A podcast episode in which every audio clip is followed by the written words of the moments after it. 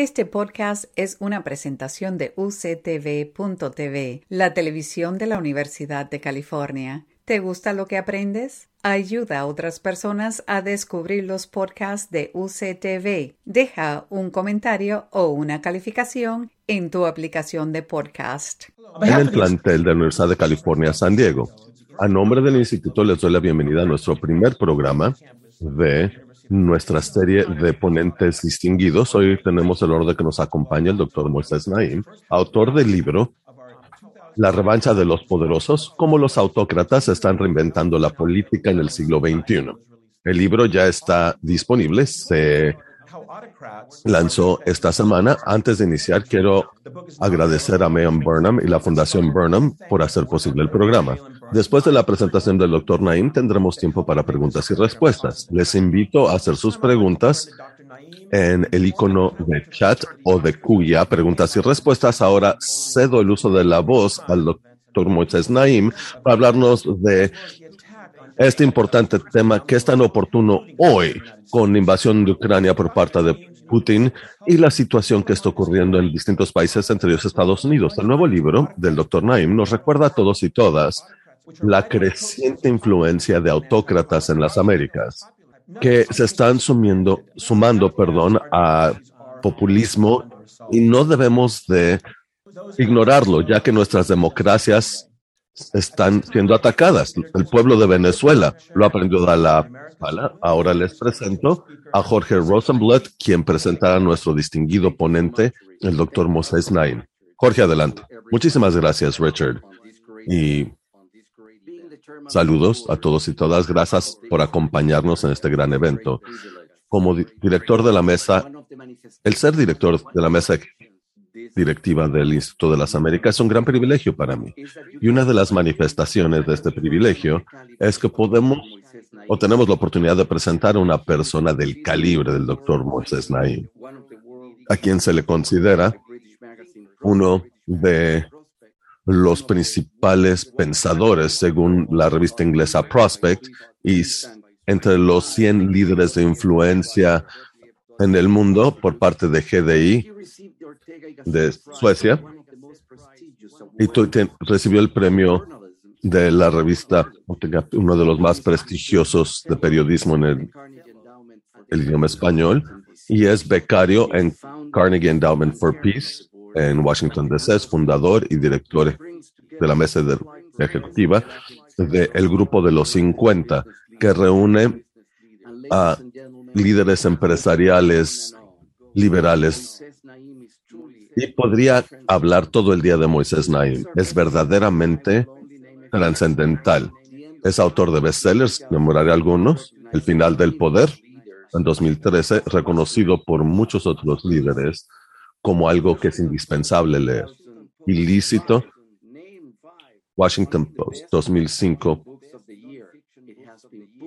lo mencionó como uno de los mejores libros de no ficción y ha sido publicado en 18 idiomas. Y con este nuevo libro, La revancha de los poderosos, Moisés nos trae a los riesgosos, brutales tiempos actuales que vinculan populismo, popularización y posverdad que es una mentira emotiva para apropiarse del poder. Las tres P's, como él las describe, las aprovechan hoy autócratas para trascabar la democracia. Y con la capacidad de Moisés para entender el futuro con antelación, acaba de publicar en Foreign Affairs Magazine, en la última edición de esta revista, el nuevo manual de los dictadores y con eventos recientes como la invasión de Ucrania por parte de Rusia, y habiendo leído el libro, me queda claro que Moisés Naim está en otro nivel, así que es un enorme privilegio y honor el día de hoy cederle la palabra en Zoom a mi muy buen amigo, el doctor Moisés Naim. Moisés, adelante, el foro suyo. Gracias, Jorge. Gracias Steve, gracias Richard por la invitación, por su amable presentación, por su generosa hospitalidad. Es verdaderamente un privilegio también para mí el poder dirigir estas palabras y tener este intercambio de ideas y de perspectivas con su público. Si me lo permiten, Iniciaré citando a José Ortega Gasset,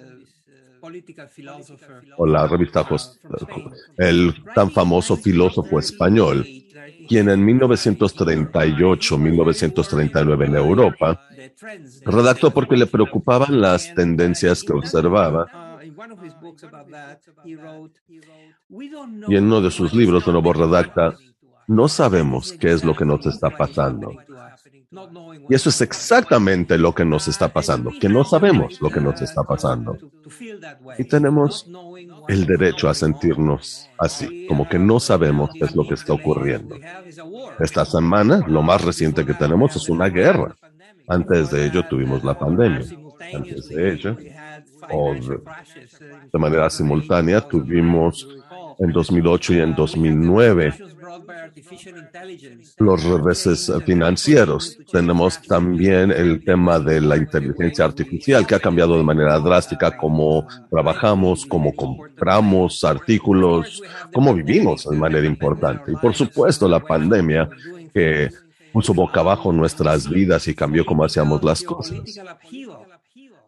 Eh, vemos también en el entorno político una conmoción alrededor del mundo. Vemos que la gente está saliendo a las calles para hacer demostraciones y protestas como parte de participación política, sin afiliarse necesariamente con una ideología una, a un partido político en particular, simplemente para expresar su descontento con la situación.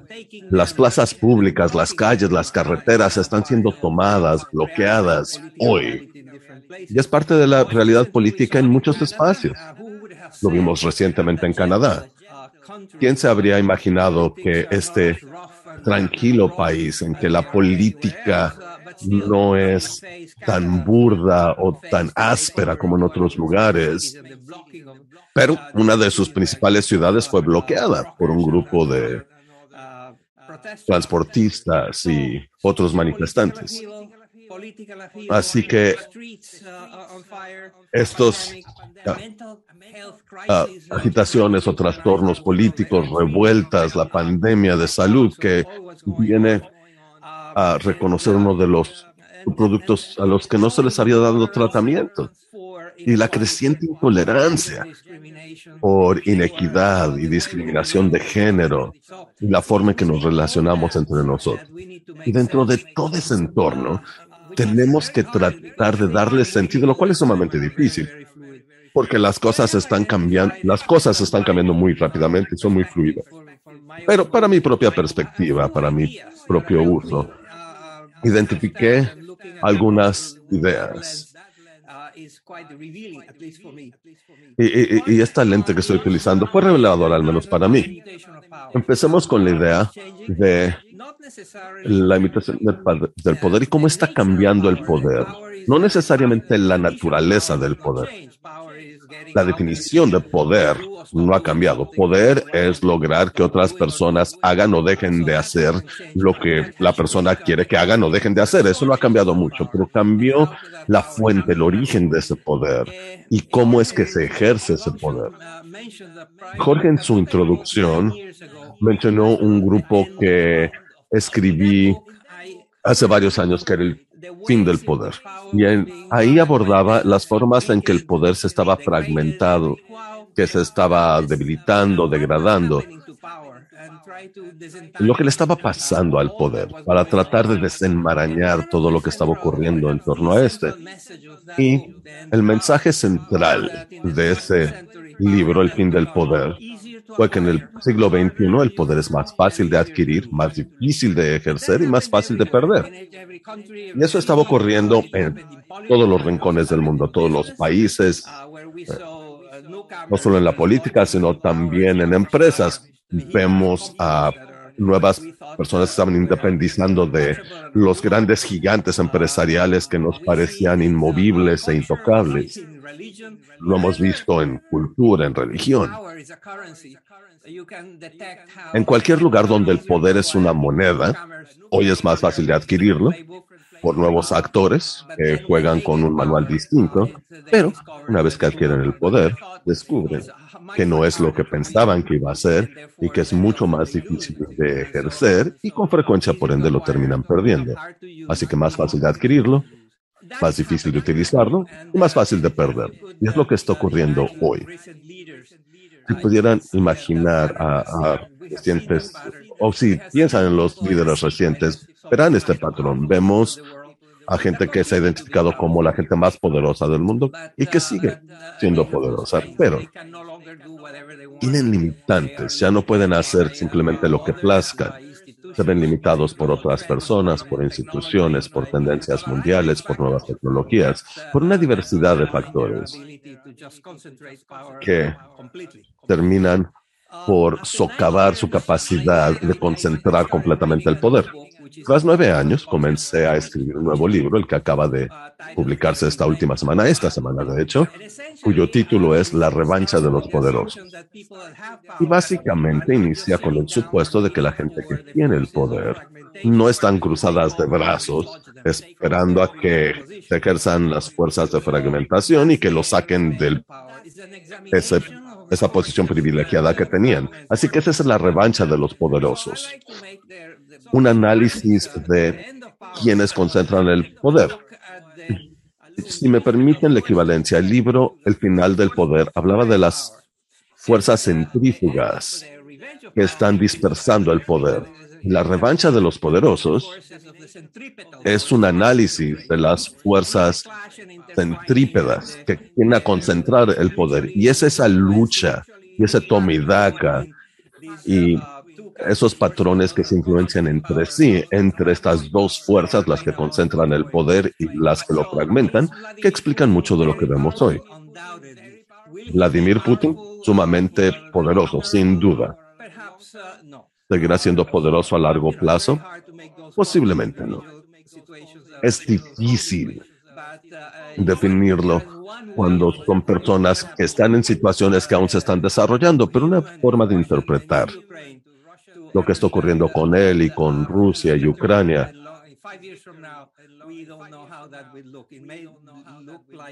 No sabemos cómo se verá lo que hoy parece una victoria. Podría ser el fin de la era de Putin o pudiera ser la consolidación de una tiranía en esa parte del mundo y podría crecer incluso más allá de Ucrania. Y esa observación del poder, que es más fácil de adquirirlo, más difícil de ejercerlo y más fácil de perderlo, y la contraparte, el hecho de que el poder se está concentrando, está ocurriendo a la misma vez. Un ángulo, y es un ángulo que utilizo para entender lo que está ocurriendo. Otro es prestar atención al hecho de que muchas de las cosas que pensábamos que serían permanentes resultaron ser provisionales y cosas que pensábamos que iban a ser transitorias están para quedarse. Hablemos, por ejemplo, del trabajo a distancia, el trabajo remoto. Pensamos que iba a ser solo durante la pandemia, íbamos a estar en casa y después de la pandemia volveríamos a nuestros cubículos. Bien, no está resultando así. La naturaleza del trabajo, cómo se hace, quién lo hace, con quién, cuáles son los arreglos y los incentivos y las compensaciones. Todo eso se ha volcado. Así que trabajo, pensamos, trabajo es trabajo y seguirá siendo el trabajo. Bien, la situación no resultó ser transitoria del trabajo remoto, el trabajo a distancia. Hoy sabemos que permanecerá incluso más allá que después de que se desaparezca la pandemia. Y cosas ah, que nos parecían intocables, aunque siguen aquí hoy, hoy están en duda. Por ejemplo, nuestro supuesto sobre la permanencia, el poder de permanencia de la democracia estadounidense nos parecía intocable, pero resulta que hemos visto muchísimos ejemplos en que la democracia estadounidense se ha visto atacada. Y no pasa un solo día sin que uno lea un artículo o vea en las noticias este debate sobre la supervivencia o la naturaleza de la democracia estadounidense y hoy está en tela de juicio y tal vez no sea tan permanente como habíamos supuesto.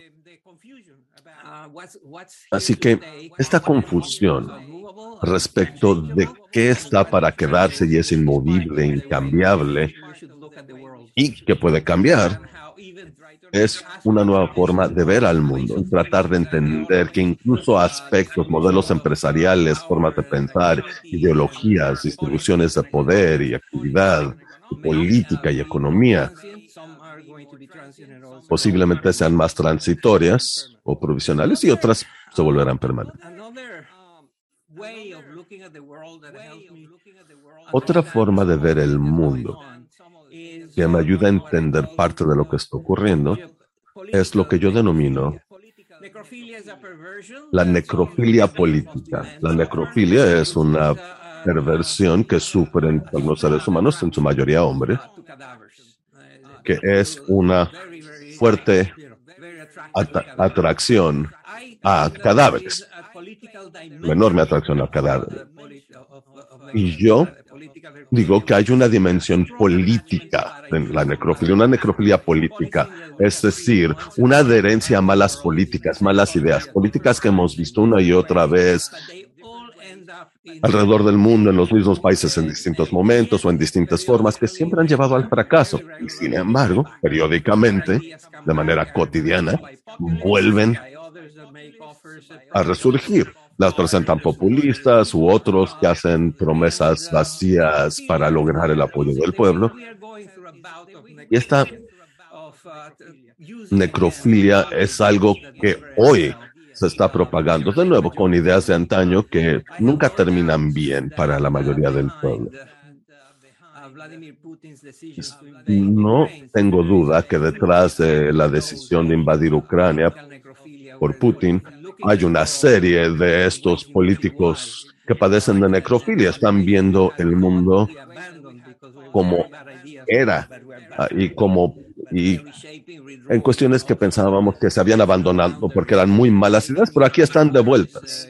El volver a dibujar límites políticos, esta invasión, todo lo que estamos viendo. Y por último, resumo lo que está ocurriendo en términos de una nueva forma de ejercer el poder por parte de autócratas. Mencionaba que hay una nueva casta de autócratas que están socavando la democracia desde adentro. Eventualmente se eligen de manera democrática, pero de inmediato empiezan a socavar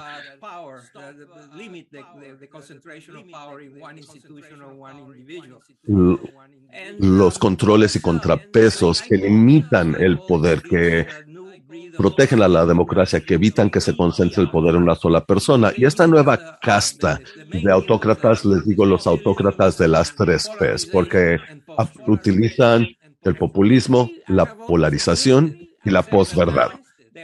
Y estos tres han existido siempre, pero hoy están volviendo con una potencia renovada y la forma en que se amplifican y energizan por nuevas tecnologías y otros cambios sociales y nuevas economías y nuevas formas en que organizamos nuestra vida política, lo permiten. Permiten que estas autócratas de las tres P's eh, cobren mucho poder alrededor del mundo y Putin definitivamente es uno de ellos. Populismo que a veces se confunde con una ideología, no lo es en realidad. El populismo es simplemente una serie de prácticas, estrategias, conductas, títulos incluso, que aprovecha o que se pone al servicio de quienes desean poder o quieren conservar ese poder. El populismo es tan viejo como la política, se basa en la antigua idea de dividir y conquistar. Si divides a la sociedad lo suficiente, puedes retener ese poder para estar a cargo de ella.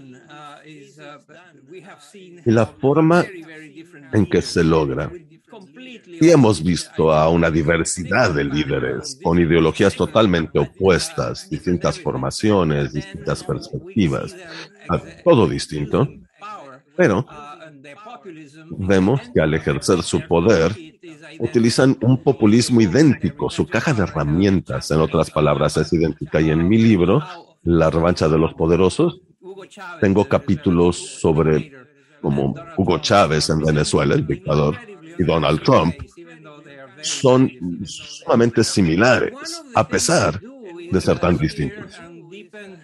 Y una de las cosas que hacen es profundizar las divisiones sociales. Eso es polarización. La polarización, de nuevo, también ha existido siempre. Distintos grupos sociales chocan, compiten por poder, presentan distintas ideas o representando distintos grupos, distintos intereses, distintas ideologías. Así que en muchas formas ha existido la, la, polarización y hoy es muy común en el mundo. La mayoría de las democracias hoy están hiperpolarizadas y por ende tienen dificultades para operar. Pero yo argumento que la polarización es como el colesterol. Hay un buen colesterol y un mal colesterol. Hay una buena polarización también, una mala polarización. Una buena polarización es una en que una sociedad democrática se organiza en distintos grupos, intereses, etcétera, para articular estas perspectivas. Y se resuelve, a fin de cuentas, por elecciones. Un grupo gana las elecciones y funciona y trabaja, perdón, o no trabaja en alianzas y coaliciones con otros. Esa es la democracia, como un aspecto de la democracia. Pero hay una alternativa muy negativa en cuanto a la polarización. Y es la polarización que es tan extrema que hace imposible gobernar. Es difícil llegar a un acuerdo sobre ideas básicas, convenios básicos, el contrato social básico incluso, la lectura de lo que está ocurriendo. Se vio obliterada totalmente por el odio incluso de quienes no comparten la misma forma de pensar. Así que la polarización también ayuda a amplificar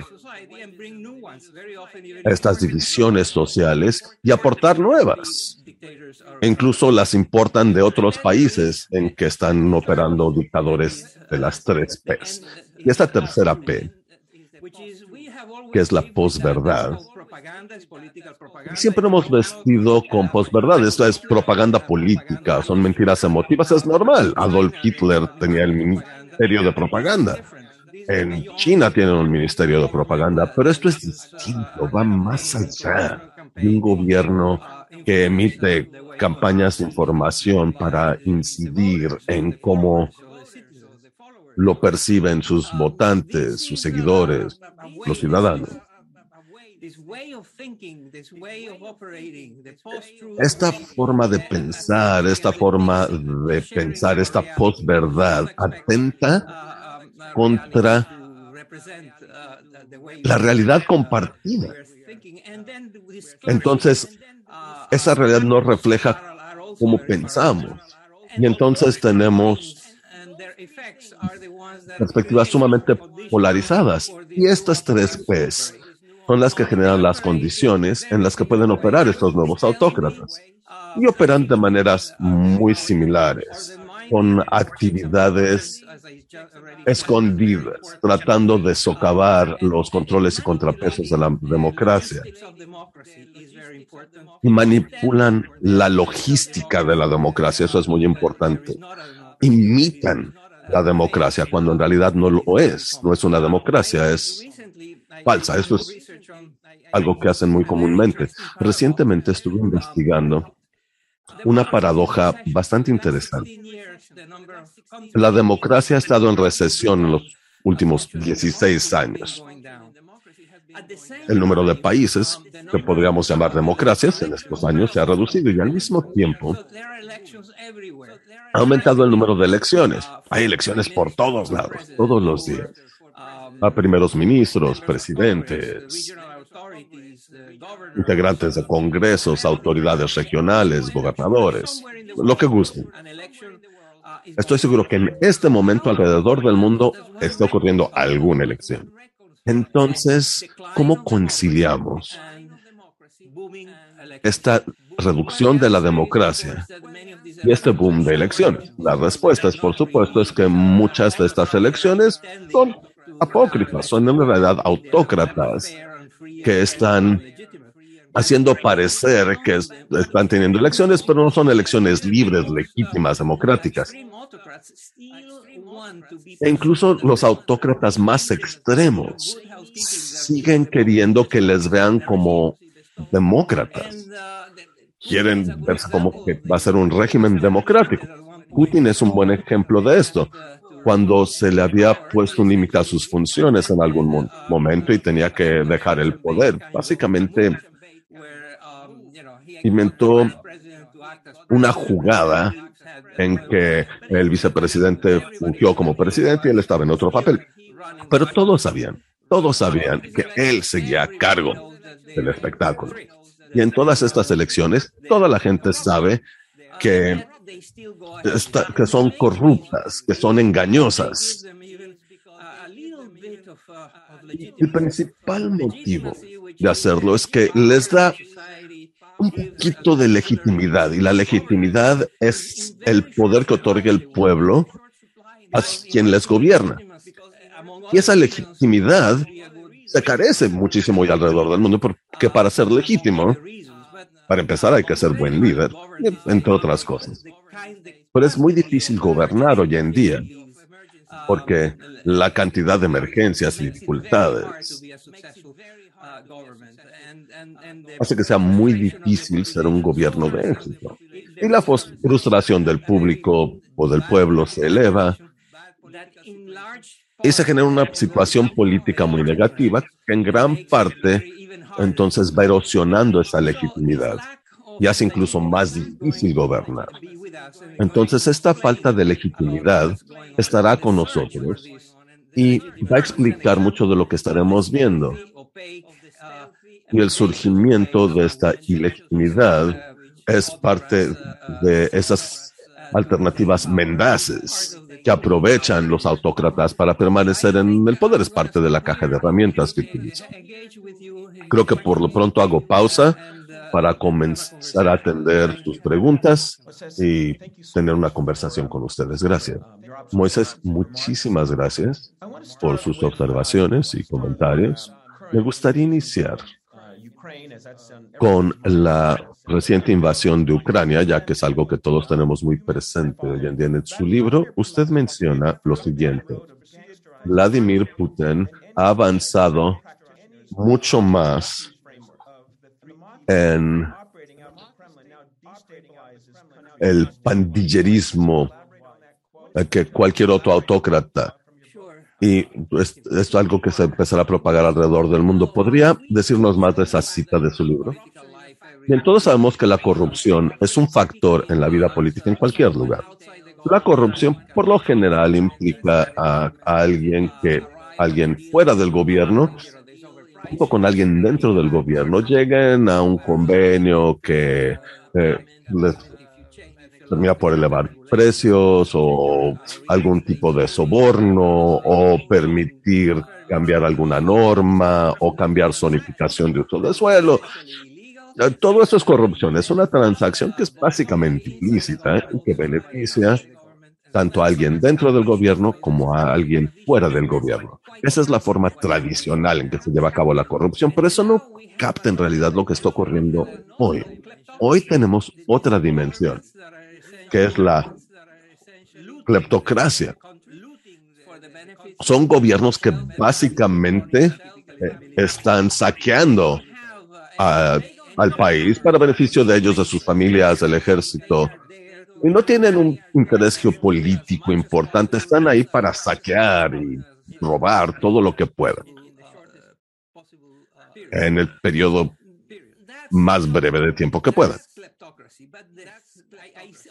Eso es la cleptocracia. Pero eso tampoco capta totalmente, en mi opinión, lo que está ocurriendo hoy, que es la criminalización del Estado.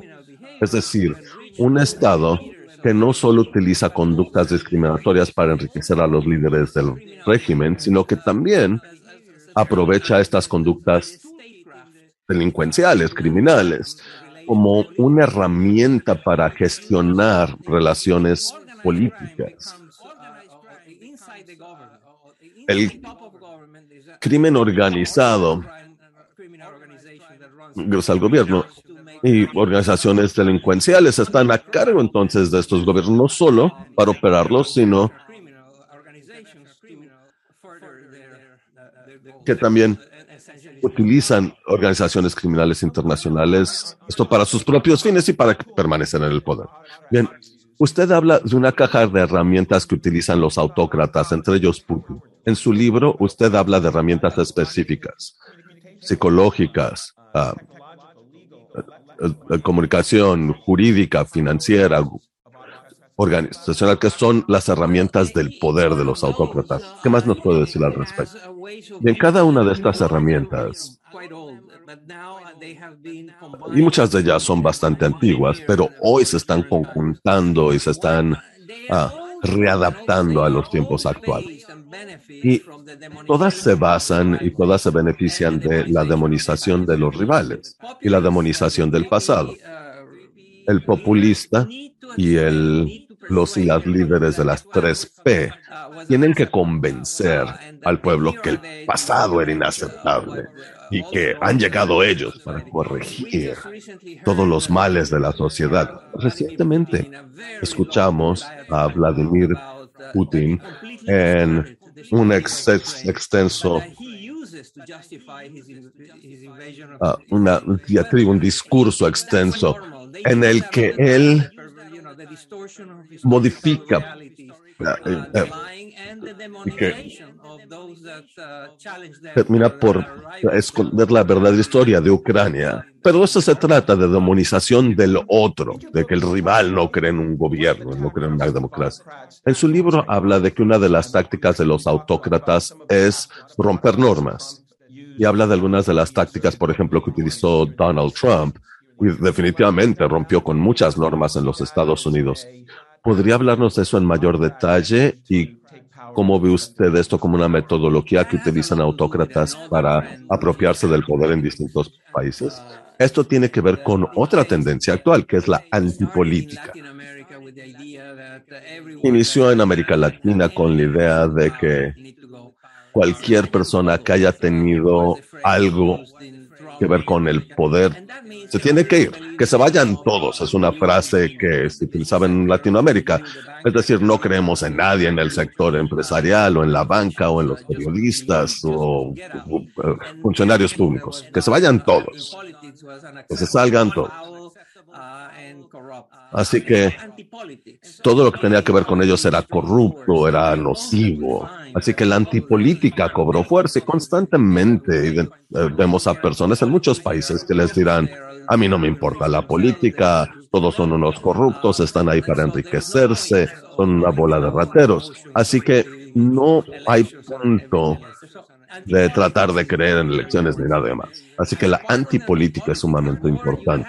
Y como parte de esta antipolítica, mientras más exista, más tienes que romper con esas normas y esos contratos sociales y convenios que han permanecido o que han permitido permanecer a democracias, gobiernos, etcétera.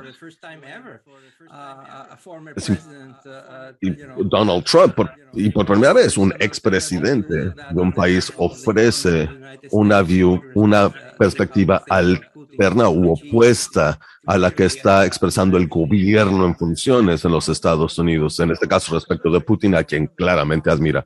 Y en el tema de romper con normas, uno de los temas que usted trae a colación en el libro es que autócratas están manipulando a los medios. Usted cita ejemplos como el de Boris Johnson, por supuesto Trump, pero también vemos ejemplos en Italia, en Brasil. ¿Nos podría platicar más sobre ese tema y también cómo ve el mundo hoy las, vulnerabilidades, perdón, de los medios, sobre todo lo que están denominando los grandes medios o las grandes empresas mediáticas para tratar de combatir estas tendencias autócratas. Los autócratas de las tres P's no tienen una relación cómoda con datos, con cifras, con evidencia, así que cualquier propuesta basada en evidencia es una amenaza para ellos. ¿Y quién tiene esto? Los científicos, los expertos, los académicos y los periodistas. Son los que cuentan con los datos para demostrar que lo que van a hacer estos autócratas es una mala idea es una manifestación de esa necrofilia política. Es algo que sería en retroceso, así que neutralizar estas fuentes a los medios es importante y lo hacen de nuevo demonizándolos. Y en el libro ven ejemplos de personas muy distintas. Rodrigo Duterte en Filipinas, por ejemplo, expresándose contra los medios, pero son idénticos a lo que uh, expresa el presidente de Hungría, aunque son países distintos y ideologías distintas. Así que es un patrón que estamos viendo en la esfera internacional y que es sumamente revelador respecto de la sumamente incómoda relación que tienen con evidencia y datos.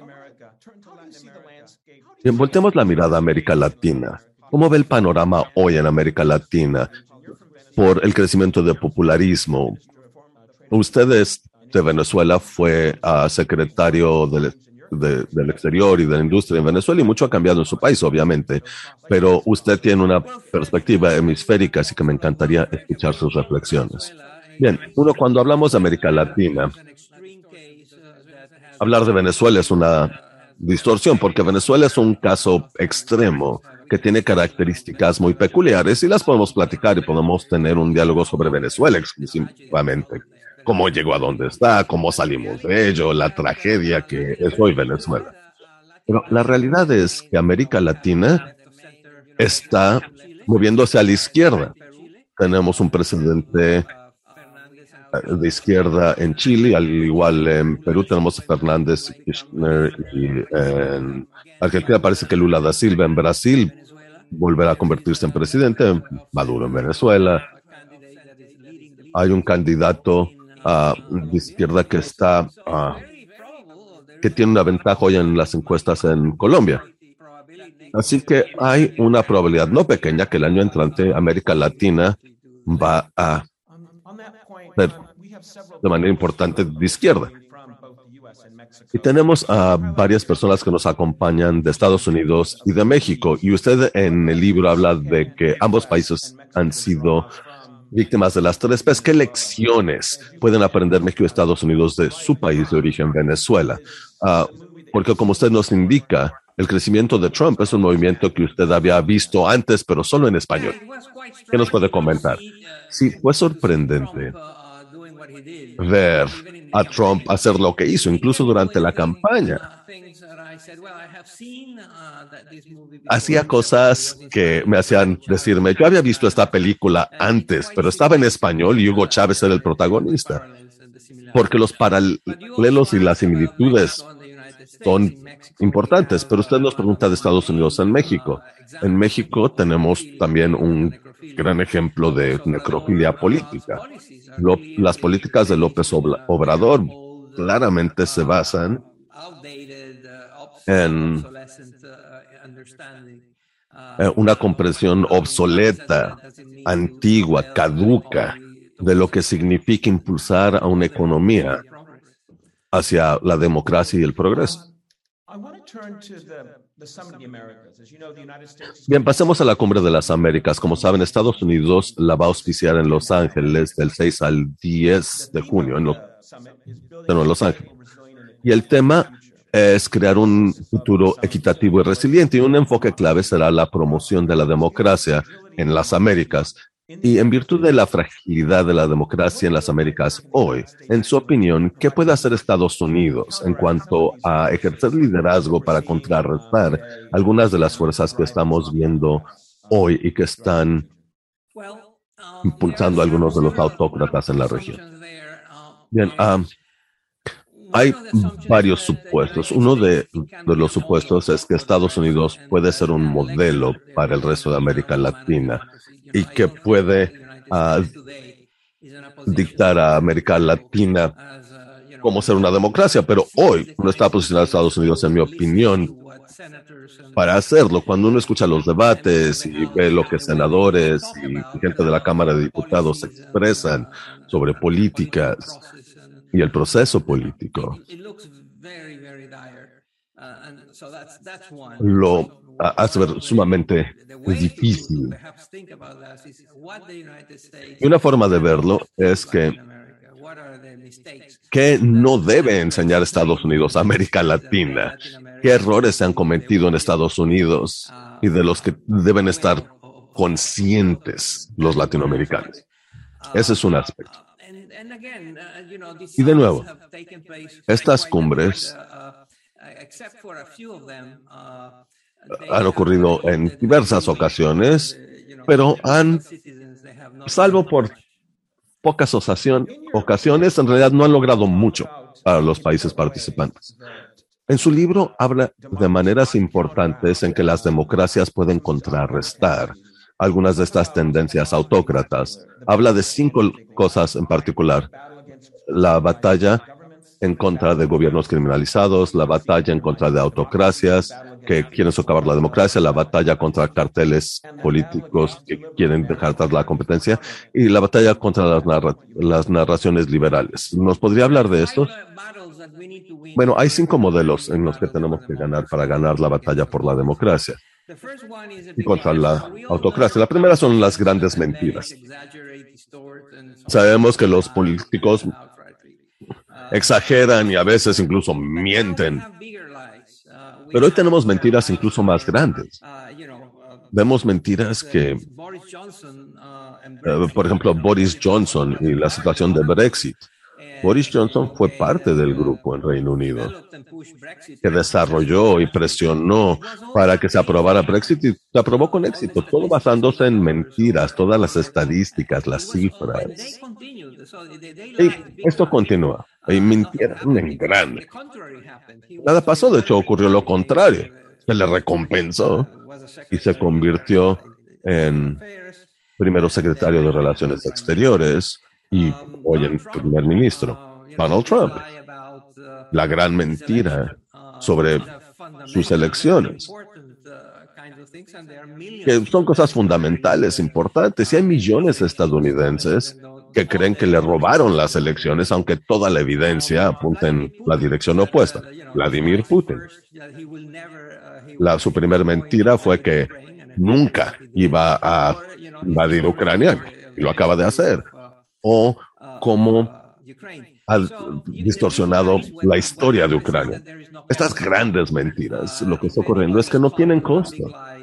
Si alguien le descubre una gran mentira, no parece ocasionarles ninguna consecuencia. Creo que es apremiante que las sociedades se organicen para que el costo, el riesgo y la consecuencia de mentir ah, sea más importante.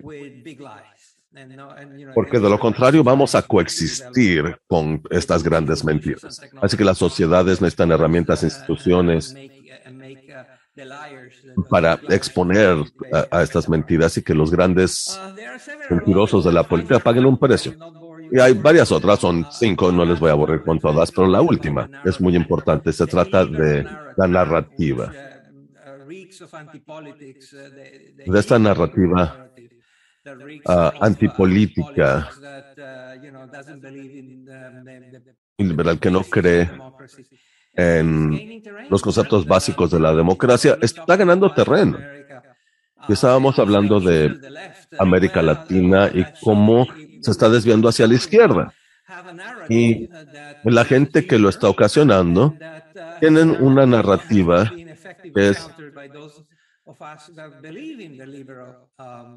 y liberal, en realidad, y que no ha sido contrarrestada por quienes en realidad creen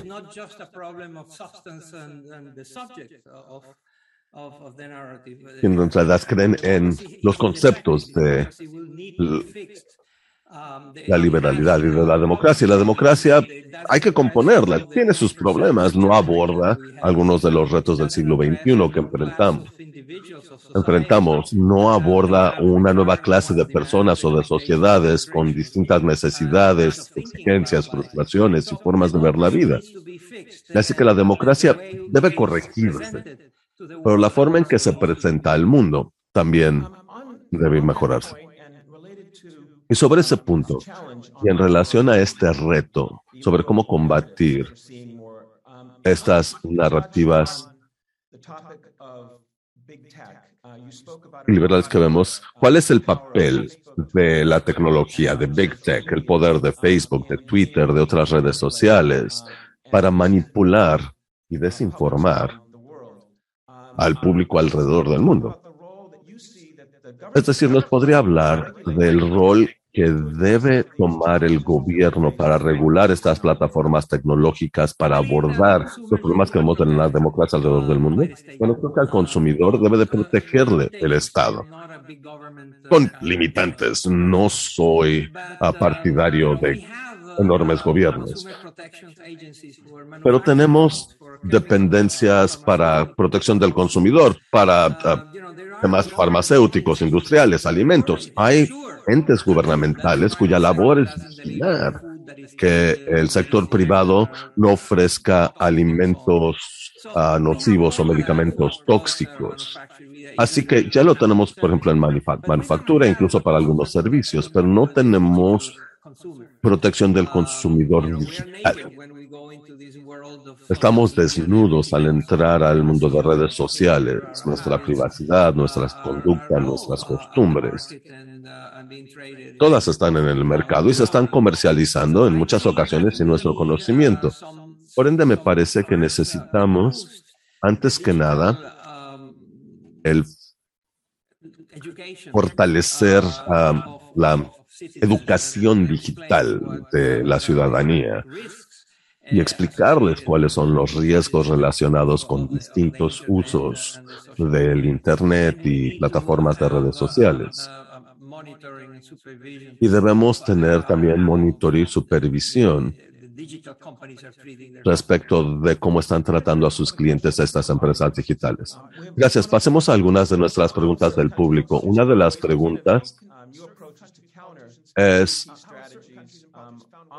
si ciertos países o políticos han encontrado formas para innovar nuevas estrategias para contrarrestar estas estrategias de las 3P y eh, la nueva generación de autócratas. Viene en el libro. Presento recomendaciones al respecto. Y hay cosas que se pueden hacer. Hay combinaciones de cambios institucionales, eh, gubernamentales, educación, cambios técnicos que pueden ayudar. Pero el libro tiene su arraigo en la noción que no se le ha dado suficiente atención a la forma en que se comportan estos nuevos autócratas y llegan al poder y ejercen ese poder. Es sumamente importante que la gente esté mejor informada, mejor educada respecto de por qué ocurren estas cosas. ¿Por qué resulta que estas personas indeseables ah, terminan en el poder operando gobierno? Así que hay cosas que podemos hacer, pero no se pueden hacer de manera eficaz, salvo que la sociedad entera entienda que es una amenaza existencial y que la democracia hoy corre peligro. Otra pregunta más.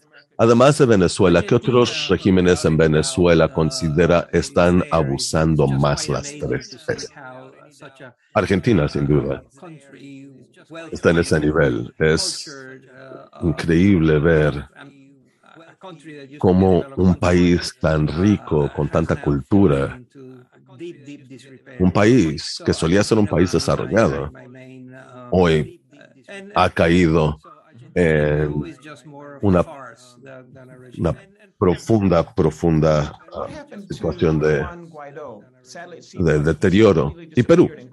Pero Perú no es tanto un régimen, sino una situación. ¿Qué ocurrió con Juan Guaidó? Parece que se ha desaparecido y hoy es una nota al pie en el capítulo maduro de Venezuela.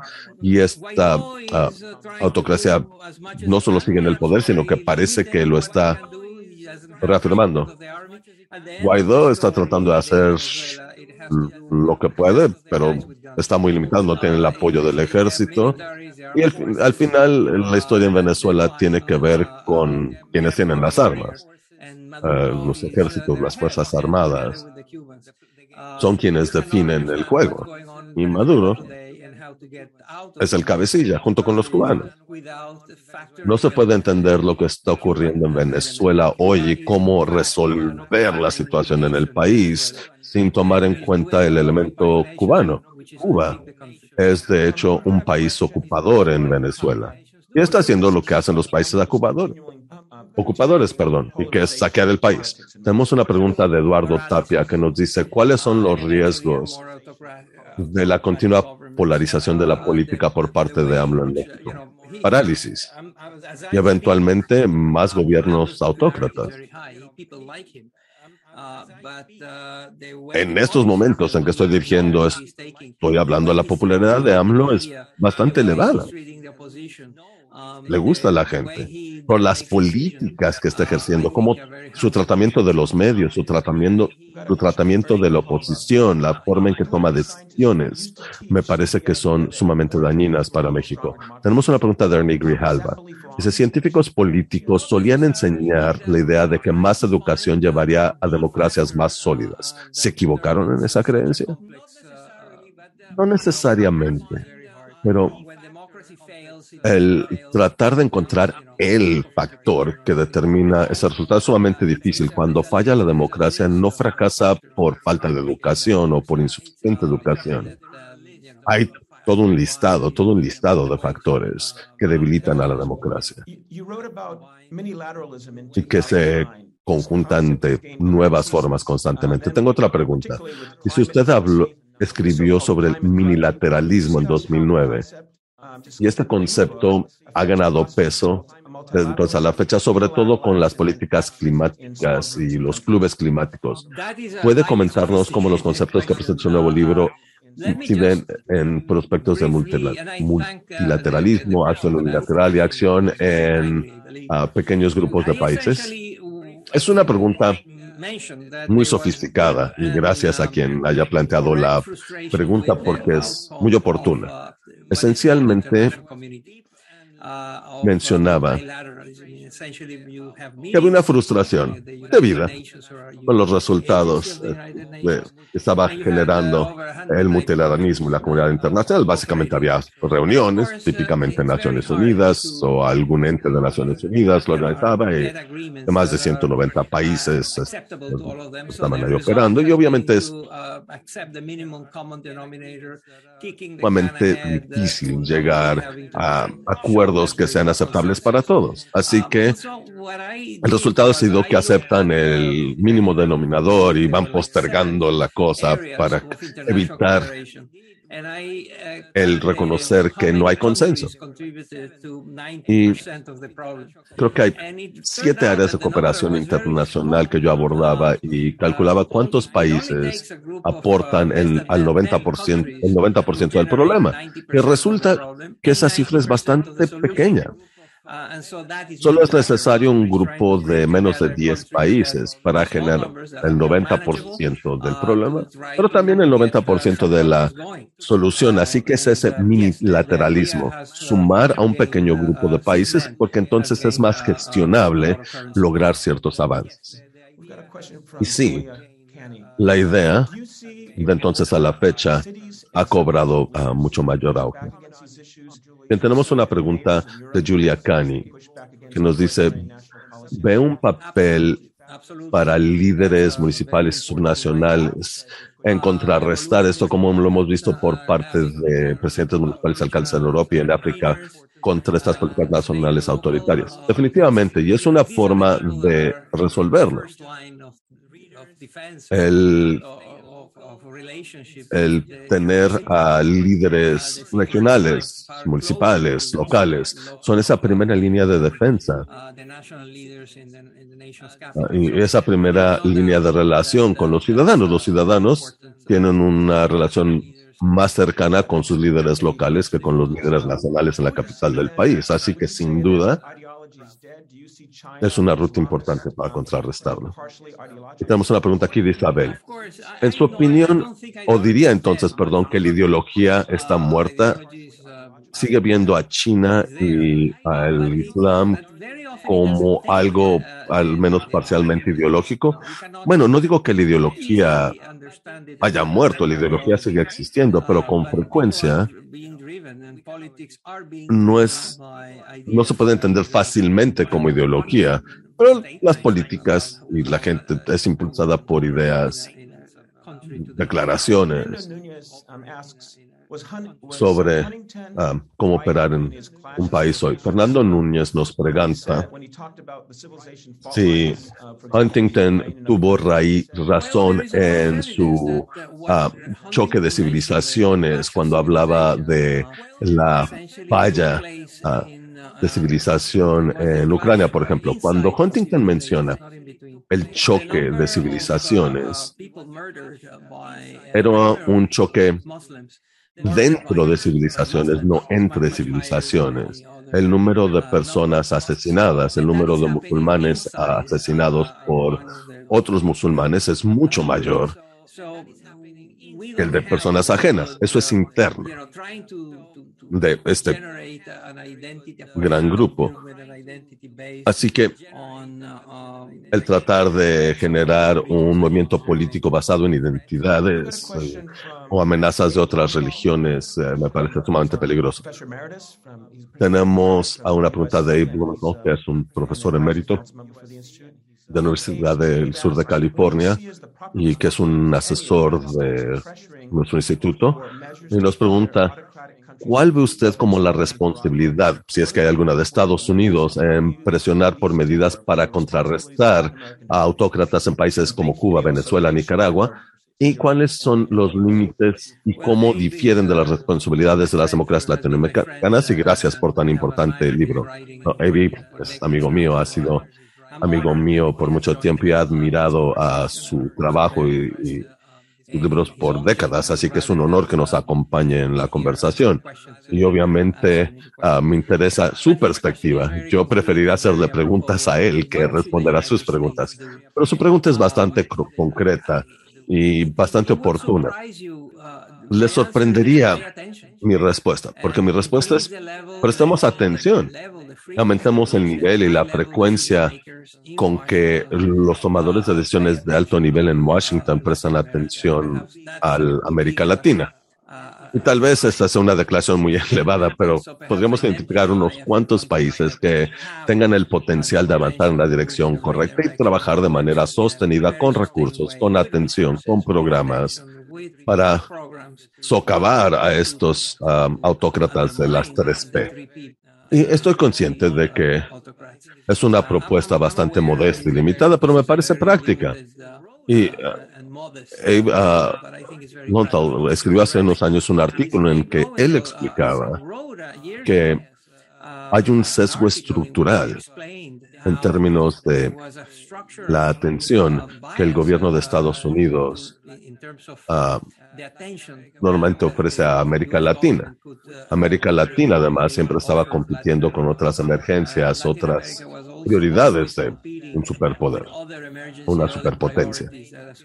Así que siempre había algo que estaba ocurriendo que hacía que fuera menos relevante América Latina. Tengo una última pregunta. Cuando vemos a los manifestantes en muchas de las democracias de Occidente, vimos ciertos, ciertas similitudes demográficas. En su mayoría, hombres blancos de mayor edad, de medianos ingresos, y adoptan todo tipo de teorías conspiratorias y parecen uh, aceptar la, las agresiones de Putin y las ideologías de la extrema derecha. Uh, pudiera ser que eh, en las democracias de Occidente la amenaza es más bien el crecimiento del fascismo, otra mala idea política. Bueno, tiene que ver con cómo corregimos las democracias para evitar que pequeños grupos de interés tengan un efecto desproporcionado y un poder desproporcionado. Y la forma esencialmente de hacerlo depende de la democracia y de cómo corregimos sus defectos. Bien, cerramos con eso. No sin antes agradecer a Moisés Naim por su fabulosa presentación y comentario. Les invito a todos y todas ustedes a adquirir su libro, que ya está disponible en librerías y en línea.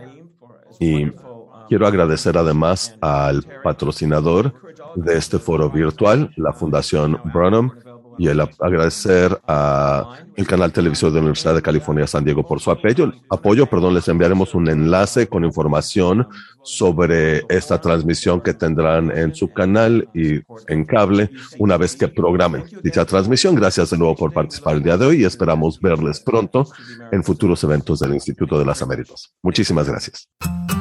Acabas de escuchar un podcast de la televisión de la Universidad de California. Para más información sobre este programa o sobre UCTV, visítanos en línea en uctv.tv.